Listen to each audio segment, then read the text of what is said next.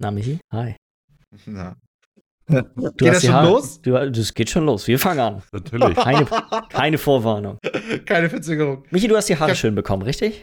Ich habe die Haare schön bekommen. Inzwischen sehen die schon wieder ganz anders aus. Ja, das stimmt. Du hast, bist nicht mehr ganz so, nicht mehr ganz so Tiger Kingig unterwegs. Aber, Tiger King.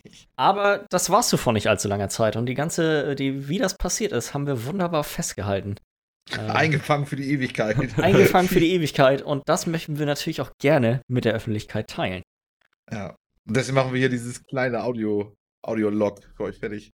Das ist Audiolog, ja. Das findet man Das dann später Audio. irgendwann mal im Schulen im Bethesda-Game. ja, genau. Absolut keine Ahnung, wo es liegt. Nein, worauf wir eigentlich nur hinweisen möchten, ist, dass äh, auf unserem YouTube-Kanal jetzt ein Video hochgeladen ist, auf dem ihr dabei zusehen könnt, wie Michi wunderbar frisiert wird. Und wie Jens wunderbar frisiert.